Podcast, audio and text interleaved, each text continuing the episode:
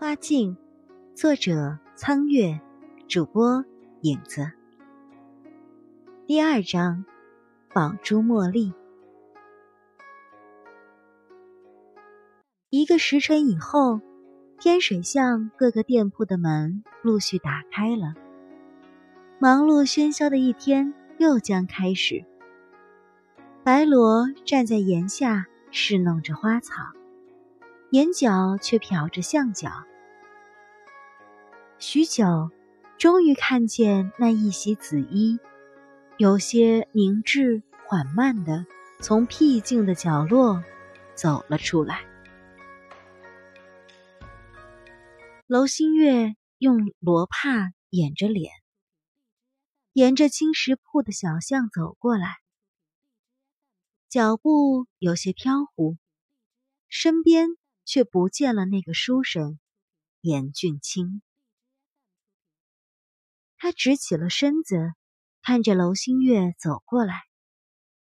脸虽然不能见人了，可身姿依旧卓越不可方物，令人想起他义武动京城的盛名。楼姑娘，进来坐坐吗？有些迟疑的看着他走过来。在他快要走到门口的时候，白罗终于忍不住低低招呼了一声。他说：“即使我赎了身子，也是个青楼女子。除非我有个清白的身世，不然他没法子带我回家见父母。”喝了一口茉莉花茶。温润了一下喉咙，一直沉默不语的紫衣舞伎终于开口了。他不知道这个卖花的白姑娘是谁，然而她却是自己唯一能倾诉的对象。负心凉薄，白罗侍弄着花草，将文竹新发的枝条轻轻固定在架子上，语调冷漠。娄新月的身子猛然颤了一下，咬紧牙，几乎忍住了要落在茶盏里的眼泪。也也不能怪他的，他家里好歹是书香门第，怎么怎么能娶一个？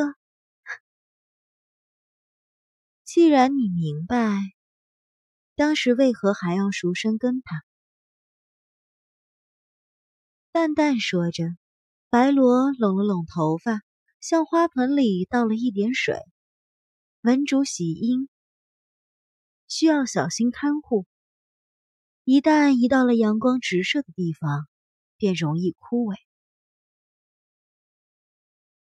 我以为他有真心，我有决心。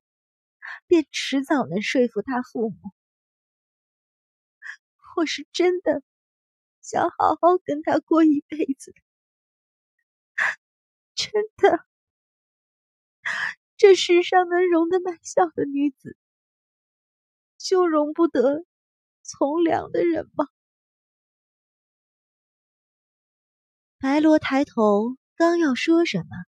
却见娄新月猛地挺直了腰，声音高了起来，决然接口道：“但我不后悔。你不要再说俊清的坏话了，不关他的事情，是我自己选的，我不后悔。”他强忍住眼泪，做出刚强的表情，然而因为破了相，那张脸上看上去却更加可怕。即使她美貌仍如昨日，那个书生也未必肯真的娶她过门，更何况如今她罗刹般的模样。白罗低下头去，叹了口气，继续开始用小铲子给花木松土。如果再等上五年、七年，阅尽了人间喜怒哀乐。娄新月或许不会再做出如今这样不顾一切的举动，可是他还年轻，他的心还没有冷下去，所以他不顾一切的赌了。年轻的爱，难道就是如此吗？如此的盲目、疯狂、目空一切，即使天地和风云变，也事无反顾。在旁人看来，或许会轻蔑地说：“那不是爱情，那只是迷恋，短暂的迷梦而已。”但是，即使是短暂的迷梦，有时也能得到永恒的祭品，就像眼前这张支离破碎的绝美无际的脸。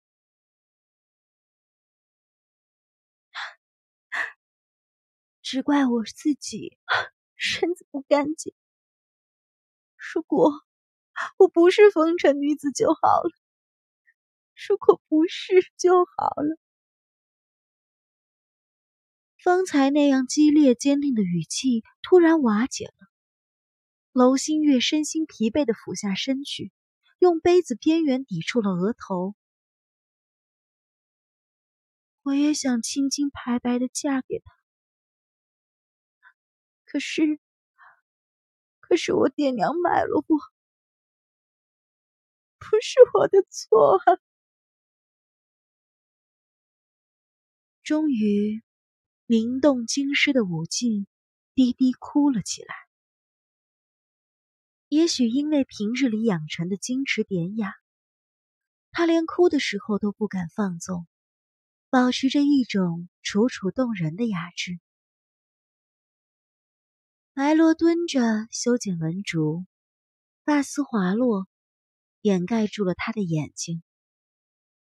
然而，他的手却慢了下来。脱胎换骨一次，清清白白了，就真的可以挽回吗？如果你真的那样认为的话。我倒可以帮你。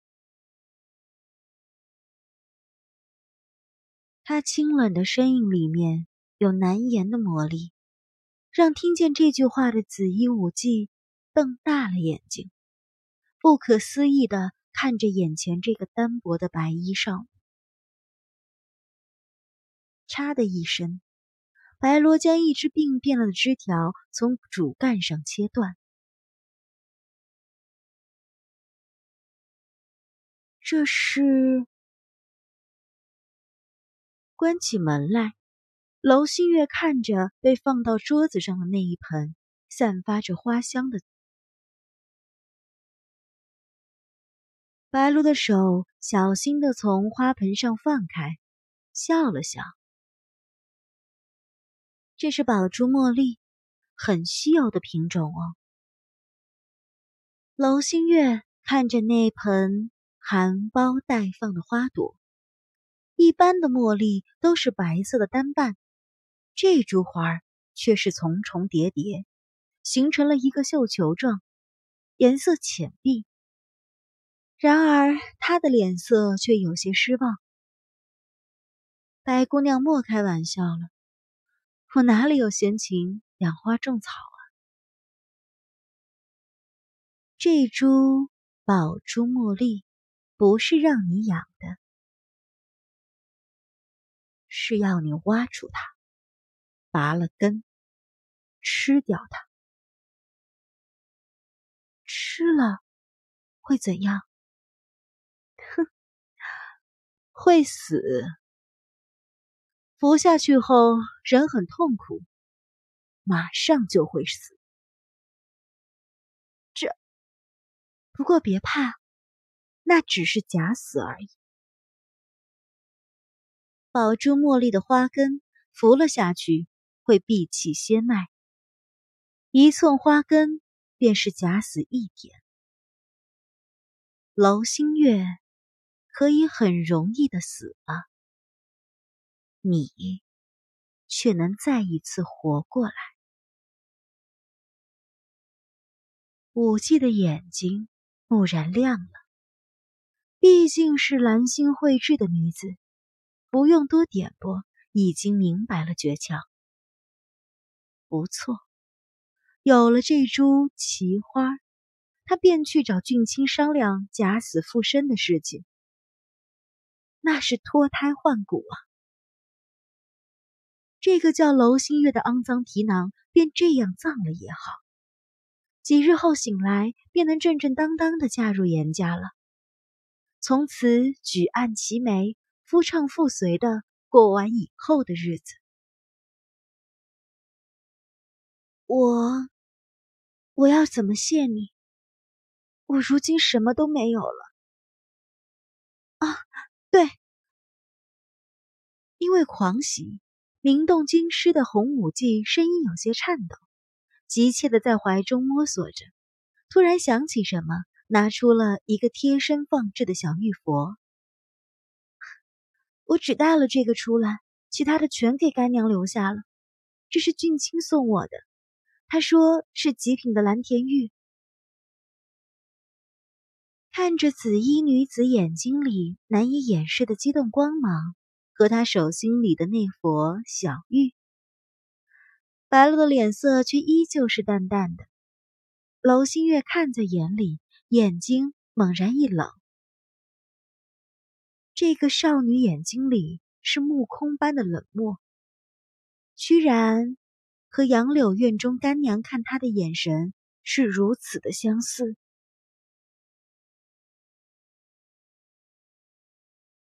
这种花，在我这花镜里，也只剩这一株了。世上。大概也没有留下多少珠吧。前些日子还听说玉王爷花了一千两银子下福州去寻，却空手而归。白罗的眼睛是淡漠的，转身调弄架上的那只白鹦鹉。娄新月的脸色苍白下去，眼中渐渐有绝望的光芒。然而，却听见那个神秘的少女说了这样一句话：“我花铺里有个规矩，如果要这盆花儿，就要用最珍贵的东西来换。”